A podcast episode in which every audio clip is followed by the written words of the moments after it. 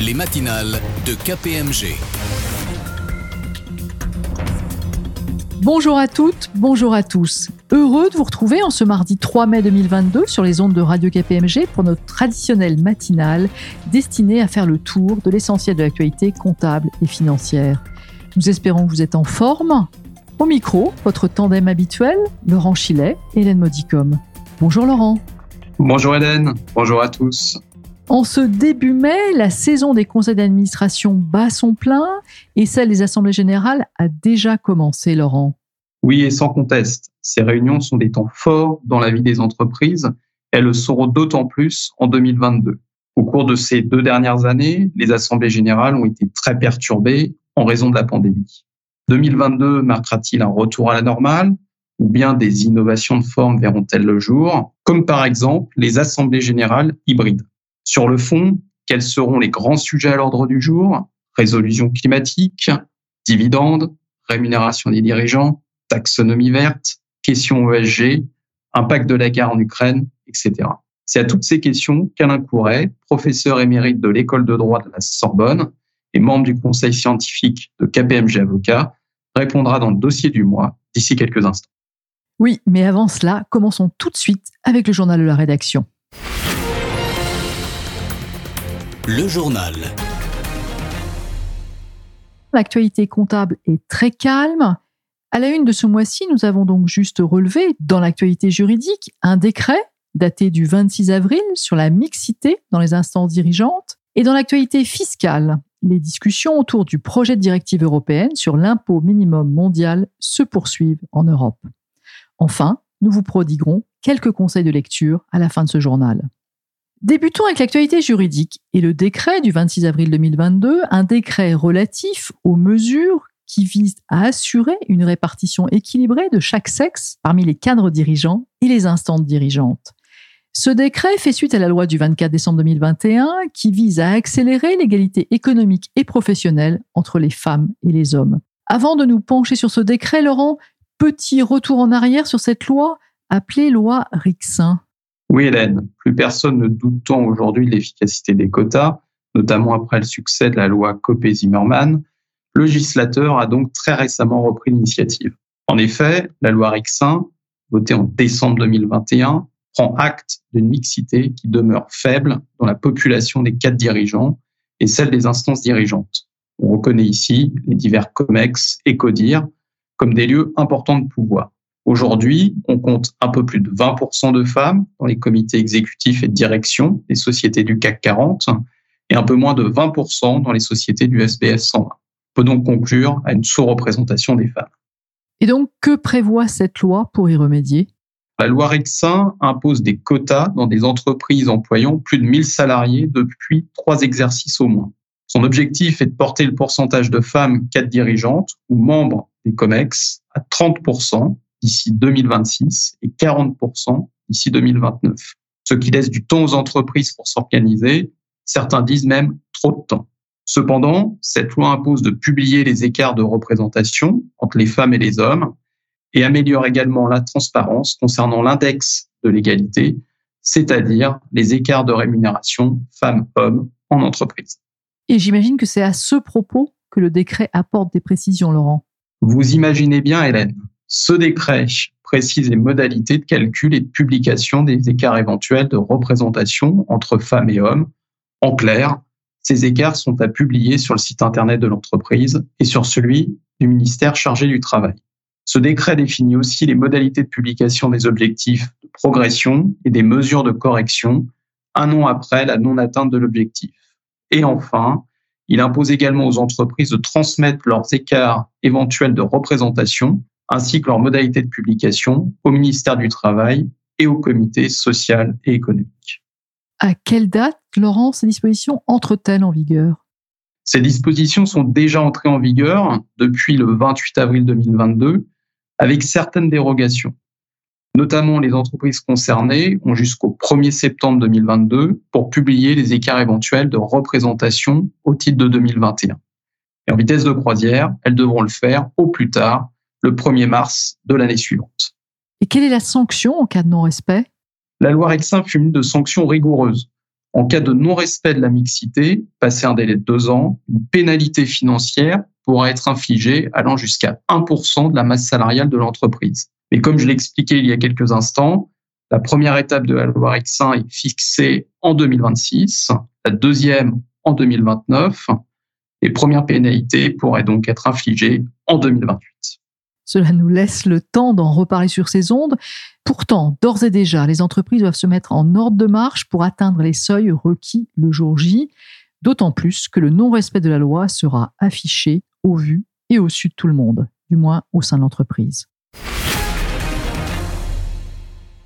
Dans l'actualité fiscale, maintenant, nous souhaitions faire un point sur l'adoption de la réforme de l'impôt minimum mondial. Où en est-on, Laurent, sachant que la France a fait de l'adoption de cette proposition de directive une priorité de sa présidence du Conseil de l'Union européenne, avec pour objectif son adoption au cours du premier semestre 2022 En effet, et la fin du premier semestre 2022 approche. Petit rappel pour nos auditeurs, le 20 décembre 2021, l'OCDE a publié les règles adoptées par les juridictions nationales afin de mettre en place un impôt minimum mondial fixé à 15%. Ces règles ont été reprises dans une proposition de directive européenne fin décembre 2021 en vue de leur transposition par les États membres. Or, comme vous venez de le dire, Hélène, la France souhaite que cette proposition de directive soit adoptée d'ici le 30 juin afin de respecter le calendrier de l'OCDE à savoir une entrée en vigueur en 2023. Et donc, où en sommes-nous aujourd'hui? Le texte présenté par la présidence française lors du Conseil ECOFIN le 15 mars 2022 n'a finalement pas fait l'unanimité, quatre pays exprimant des réserves. La présidence a alors présenté un nouveau texte le 5 avril dernier, sans pour autant parvenir à obtenir l'unanimité, un État, la Pologne, n'ayant pas exprimé son accord. Le texte sera remis à l'ordre du jour du prochain Conseil ECOFIN, prévu le 24 mai prochain. Il va donc falloir encore patienter. Est-ce que cela remet en cause le calendrier d'adoption de l'impôt minimum mondial, Laurent?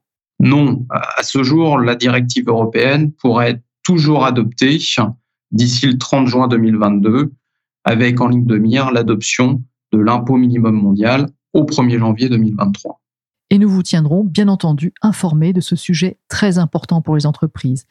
Avant de clôturer ce journal, quels sont vos conseils de lecture ce mois-ci? Au-delà du traditionnel numéro d'IFRS en bref du mois d'avril, je recommande à nos auditeurs notre publication New on the Horizon sur les impacts des deux premiers projets de normes de l'International Sustainability Standards Board. Vous vous en souvenez, nous l'avions évoqué lors de notre matinale d'avril, l'ISSB a lancé fin mars une consultation sur deux projets de normes, l'une portant sur les exigences générales en matière d'information à fournir sur la durabilité et l'autre visant les mêmes exigences en matière d'information sur le climat. La publication KPMG aidera donc les entreprises à bien décrypter ces projets de normes et à faire part de leurs commentaires d'ici fin juillet, date à laquelle la consultation vient à échéance. D'autres conseils de lecture? Oui, la lettre de l'audit Committee France. Nos éditeurs y trouveront des réflexions très utiles en cette saison de conseil d'administration sur les conséquences de la guerre en Ukraine. Toutes nos publications sont à retrouver sur kpmg.fr. Ce journal de la rédaction est maintenant terminé et je vous retrouve dans un instant avec notre invité. Le dossier du mois. Conseil d'administration, conseil de surveillance, assemblée générale. La saison de ces réunions, si importante pour les entreprises et pour la démocratie actionnariale, a bel et bien débuté. En ce printemps 2022, l'essentiel des restrictions sanitaires liées à la crise Covid-19 a pris fin, et personne ne s'en plaindra. Malheureusement, la crise en Ukraine a pris le relais et crée de nombreuses difficultés et de nouvelles incertitudes pour les entreprises et leurs organes de gouvernance. Dans ce dossier du mois, nous nous intéresserons aux règles applicables en 2022 au conseil d'administration et aux assemblées générales, après deux années au cours desquelles les règles classiques ont été assouplies et qui font la part belle aux assemblées générales à huis clos. Nous tenterons également d'identifier les principaux sujets qui seront alors du jour de ces assemblées générales 2022. Pour ce faire, j'ai le plaisir d'accueillir à notre micro aujourd'hui Alain Couret. Alain Couret, vous êtes professeur émérite de l'école de droit de la Sorbonne et membre du conseil scientifique de KPMG Avocat. Bonjour Alain. Bonjour Hélène, bonjour à tous. En amont d'une assemblée générale, il y a toujours, du moins dans les sociétés anonymes, une réunion du conseil d'administration, du conseil de surveillance. En 2020 et en 2021, la réunion des conseils avait été facilitée pour s'adapter aux restrictions sanitaires. Peut-on dire que l'on revient cette année à une situation normale et que les conseils d'administration vont se tenir comme avant la crise sanitaire? Les choses sont un petit peu plus compliquées. Nous revenons au droit en vigueur avant la pandémie du Covid, mais cela n'est vrai qu'à partir du 31 juillet 2022. Jusqu'au 31 juillet 2022, en effet, et par le fait d'une loi du 22 janvier 2022 également, les dispositions liées à la crise s'agissant de la réunion des conseils d'administration, des organes de direction, des conseils de surveillance demeurent applicables. ceux-ci pourront donc, comme précédemment, tenir leur séance y compris pour arrêter les comptes annuels au moyen d'une conférence téléphonique ou d'une vidéoconférence, sans qu'aucune clause des statuts ou du règlement intérieur soit nécessaire, ni ne puisse s'y opposer. Ils pourront prendre leurs décisions par voie de consultation écrite, ici encore en toute liberté. S'agirait-il d'arrêter les comptes annuels? C'est bien clair. S'agissant maintenant des assemblées générales, ce printemps 2022 met-il fin aux assemblées à huis clos telles qu'on les a connues les deux années passées en 2020 et en 2021 Incontestablement, les règles classiques du droit des sociétés sont à nouveau applicables et tout de suite. l'espace d'un moment, on a pu croire pourtant que le droit de crise allait à nouveau pouvoir s'appliquer. La loi du 22 janvier 2022, qui a été évoquée il y a un instant, a autorisé le gouvernement à prendre par ordonnance des mesures dérogatoires concernant la tenue des assemblées générales des sociétés. Il s'agissait de réactiver le dispositif de l'ordonnance du 25 mars 2020, prévoyant notamment la faculté de tenir des assemblées générales à huis clos. Et puis, finalement, on n'a rien vu venir. Et le ministère de l'économie a laissé entendre que rien ne viendrait. En fait, à peine la loi adoptée, les perspectives de reflux de la pandémie de Covid devenaient plus nettes. Donc, application des règles usuelles, sauf à imaginer que dans les semaines à venir, un retour violent de la pandémie viendrait à se produire. Ce que personne ne souhaite, bien évidemment. Va-t-on voir fleurir des assemblées générales hybride, Alain Couret, ce vocabulaire est aujourd'hui dans l'air du temps. De quoi parle-t-on lorsque l'on parle d'assemblée hybride Il s'agit d'assemblées auxquelles les actionnaires peuvent participer, soit en étant physiquement présents, soit en votant en direct à distance. Dans une assemblée hybride, qui soit ou non physiquement présent, tous les actionnaires ont les mêmes droits. Ce type d'assemblée générale est encore très peu usité en France. En revanche, on voit des sociétés non cotées organiser des assemblées totalement dématérialisées, ce que permet en France une ordonnance de 2017. Justement, dans le cas d'une assemblée générale totalement dématérialisée, est-ce que des précautions particulières doivent être prises par les entreprises? Les sociétés qui, souhaitent tenir des assemblées pleinement dématérialisées doivent d'abord avoir prévu cette possibilité dans leur statut. La première étape est donc la modification statutaire. Ensuite, ce type d'assemblée impose le recours à un prestataire extérieur, l'offre étant aujourd'hui substantielle sur le marché. Enfin, il faut veiller à ce que les actionnaires disposent d'une plage de temps pour voter excédant les normes habituelles. Il est sage de prévoir que les actionnaires pourront voter dès le début de l'Assemblée et qu'ils pourront également le faire après la fin des débats le bureau clôturant l'Assemblée après une période supérieure au moins à une heure. Il faut tenir compte des erreurs de manipulation, des défaillances du système Internet, de l'illettrisme numérique et d'autres considérations que l'on peut imaginer. Qu'en est-il maintenant des sociétés cotées Qu'est-ce qui va caractériser leur Assemblée générale 2022 Elles vont reprendre leur forme traditionnelle, sans doute avec très peu d'innovation. Amundi avait accordé l'an passé à ses actionnaires le droit de voter en direct à distance. Cet exemple a été unique. À vrai dire, Amundi a peu d'actionnaires et ce sont des institutionnels pour la plupart. Les sociétés dont l'actionnariat est nombreux redoutent de rencontrer notamment des problèmes d'identification des actionnaires. Ce qui peut se comprendre. Après cette question de forme des assemblées générales, venons-en maintenant au fond.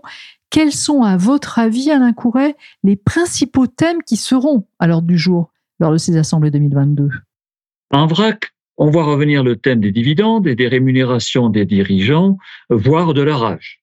Le thème de l'ESG, hein, les critères environnementaux, sociaux et de gouvernance, l'articulation entre raison d'être et décision de gestion, le choix du statut de société à mission, les résolutions climatiques qui sont censées déboucher sur un Say on Climate, la taxonomie et la déclaration de performance extra-financière. Prenons donc ces sujets un par un. Commençons dans l'ordre. Commençons avec la question des dividendes. La question du partage des bénéfices avec les salariés a été évoquée lors de la campagne présidentielle qui vient de se terminer. Oui, les, conseils d'administration vont devoir expliquer le partage de valeur. La question va être sensible avec le retour de l'inflation. Les salaires semblent avoir augmenté, moins en France que chez certains de nos voisins, peut-être aussi parce que l'inflation était moindre. Dans le même temps, les dividendes versés en 2021 ont été très substantiels et les rémunérations des dirigeants ont augmenté de manière sensible. Suite à ce retour de l'inflation, le pouvoir d'achat apparaît aujourd'hui comme une question centrale dans tous les débats électoraux. Effectivement, sujet toujours très sensible, celui de la rémunération des dirigeants. Après une augmentation très significative des rémunérations des dirigeants et sociétés du CAC 40, le sujet revient. Il y a déjà eu un début de polémique dans une société cotée dont la résolution relative à la rémunération de son dirigeant a été rejetée par une majorité d'actionnaires. Le candidat qui a été élu à la présidence de la République a souhaité un plafonnement des rémunérations des dirigeants au niveau européen. La part accordée aux rémunérations ne cesse de croître en fait, et en partie de manière singulière, du fait des règles qui se veulent vertueuses de la gouvernance. Par exemple, on ne cesse de vanter les bienfaits de la dissociation des fonctions de président du conseil d'administration et de directeur général. Mais au résultat, on a deux rémunérations très substantielles, là où il n'y en avait qu'une seule. Pour les plus grandes sociétés, va également se poser la question d'une résolution climatique. C'est un sujet à la mode, mais qui ne concerne que très peu de sociétés, en fait, dont les activités sont susceptibles d'avoir un impact sur le climat. Hein, la question est de savoir si la société doit soumettre sa stratégie climat au vote consultatif de ses actionnaires le point de savoir déjà si l'Assemblée est compétente pour connaître la stratégie climat est une question qui divise les juristes. Mais en pratique, des investisseurs présentent des résolutions climatiques. Et en contrepartie du retrait de ces résolutions, les sociétés prennent des engagements plus radicaux en matière de climat. C'est le schéma vertueux que l'on a pu observer dans notre pays. Et puis, au-delà du climat, de manière plus générale, les questions ESG vont sûrement être très présentes lors de ces assemblées 2022. Alors, dans les assemblées générales 2020, il avait été beaucoup question de la responsabilité sociale d'entreprise, terminologie qui était peut-être plus à la mode à l'époque. En 2021, on a assisté au même phénomène, le terrain de jeu étant celui essentiellement, bien sûr, des sociétés cotées. Mais ces questions interpellent également les non-cotés. Depuis la loi Pacte, les sociétés doivent toutes prendre en considération les enjeux sociaux et environnementaux de leur activité. Effectivement, toute l'économie est concernée par ces sujets. Et puis, dans le contexte de la guerre en Ukraine, va se poser également la question des perspectives d'avenir à présenter dans le rapport de gestion. Et cette année encore, cette rubrique du rapport de gestion va sûrement être compliqué à rédiger pour certaines entreprises. Il est une rubrique qui sera plus difficile à rédiger que d'habitude, hein, celle de l'évolution prévisible de la situation de la société. Le rapport de gestion doit contenir une description des principaux risques et incertitudes auxquels la société est confrontée. En 2022, les risques et incertitudes vont pour une très large part venir, effectivement, comme vous l'avez dit, de la situation en Ukraine. Les sociétés doivent pouvoir identifier les conséquences de cette situation. À cet égard, la matinale d'avril est très instructive. Nous avions fait le tour des sujets en présence de l'autorité des marchés financiers. Pour ceux qui n'auraient pas écouté cette émission, ils peuvent le faire dans notre application Radio KPMG ou sur kpmg.fr à la page de la radio. Restons encore quelques instants avec le rapport de gestion au sein duquel la déclaration de performance extra-financière retient de plus en plus l'attention des parties prenantes. L'Europe avance sur le chemin de la normalisation de l'information extra-financière qui, au fil du temps, s'intègre de plus en plus au sein des États financiers. La liste des informations à fournir dans cette déclaration de performance extra-financière ne cesse de s'allonger. On peut en donner des exemples vraiment très significatifs.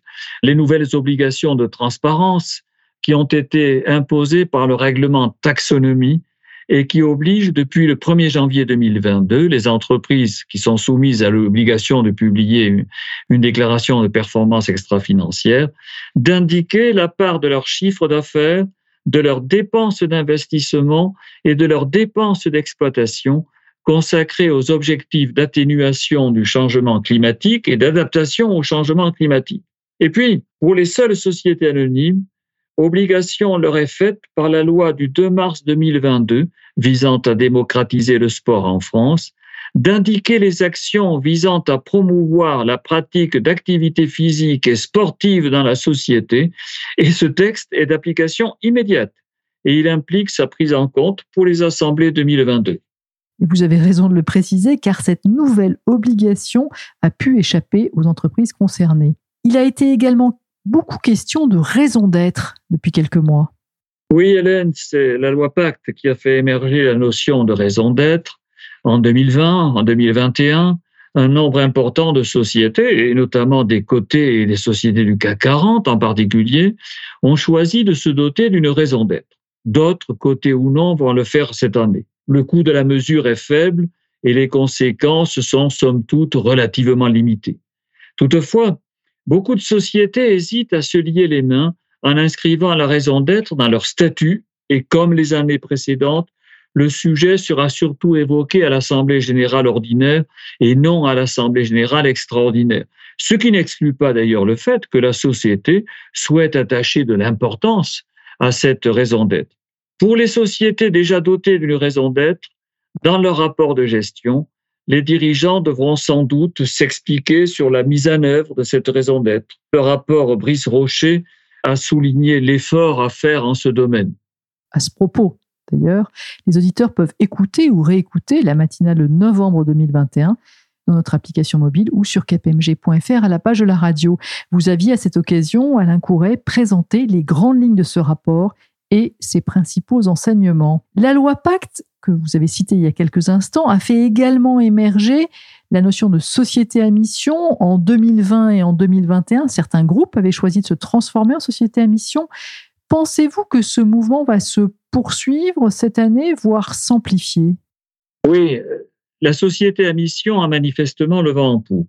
Mais évidemment, la transformation éventuelle de la société en société à mission sera une opération évoquée dans plusieurs euh, assemblées générales, puisqu'elle suppose une modification statutaire et il faut une assemblée générale extraordinaire. Alors, le nombre de ces sociétés, incontestablement, est en croissance très rapide. On doit en avoir aujourd'hui plus de 700. Cette euh, qualité de société à mission, il faut aussi le rappeler, peut être revendiquée tant par des petites sociétés qui emploient moins de 50 salariés que euh, par des multinationales cotées au CAC 40, hein, Danone étant un bel et unique exemple en ce domaine. Faisons maintenant un peu de prospective et tournons-nous donc vers l'avenir. Quels enseignements peut-on tirer des deux dernières années, exceptionnelles à bien des égards, et au cours desquelles il a fallu inventer de nouvelles façons de tenir les conseils d'administration et les assemblées générales? Je pense que tout n'est pas à jeter dans les mesures circonstancielles qui ont été adoptées en temps de Covid. Certaines ont mis en valeur les archaïsmes du droit français. Les mesures d'urgence en temps de crise révèlent toujours l'inadaptation d'un droit à une certaine modernité. Est-il pertinent, par exemple, que dans une société cotée en bourse soit encore nécessaire une autorisation du règlement intérieur pour pouvoir tenir un conseil d'administration en visioconférence? La présence physique doit-elle être la norme? La participation à distance n'étant possible que dûment autorisée. Dans le même ordre d'idée, le papier demeure dominant dans les relations entre les actionnaires et leurs sociétés. Ne faudrait-il pas simplifier les modalités de communication en droit des sociétés en assimilant la voie électronique aux moyens traditionnels de communication? Et donc, euh, selon vous, Alain Couret, faut-il faire évoluer les assemblées générales et de quelle façon? Il semble évident que l'on devra permettre aux associés dans les sociétés cotées de voter en direct à distance. La fameuse assemblée hybride évoquée tout à l'heure doit trouver rapidement les moyens de sa mise en place. Regardons ce qui se fait ailleurs, notamment en Europe. Certains de nos voisins ou les émetteurs de ces pays ont fait preuve d'un volontarisme plus grand que chez nous. Notre entretien va toucher à sa fin. En conclusion, comment voyez-vous, Alain Couret, le déroulement des, des assemblées générales à l'avenir, dans un avenir proche? Considérons d'abord le cas des sociétés cotées. Je crains que leurs assemblées deviennent surtout des lieux où l'on discutera de causes sociétales et très peu de considérations de gestion. Le say on pay est déjà une obligation légale dans les sociétés cotées. On entend ça et là parler d'un say on climate, d'un say on diversity. Pour les sociétés non cotées, à l'inverse, une des principales difficultés aujourd'hui est sans doute de donner du sens à la prise en compte des enjeux sociaux et environnementaux. Nous aurons l'occasion sur ces ondes d'accompagner ces sociétés dans cette démarche. Alain Couret, un grand merci à vous pour vos analyses, toujours aussi éclairantes. Pour aller plus loin sur tous ces sujets, vous pouvez également lire la lettre de la gouvernance publiée par KPMG qui sera disponible sous peu sur notre site kpmg.fr. Cette émission est maintenant terminée. Merci beaucoup pour votre attention et nous vous retrouverons avec grand plaisir le mardi 7 juin prochain pour une nouvelle matinale. À bientôt sur nos ondes. Les matinales de KPMG.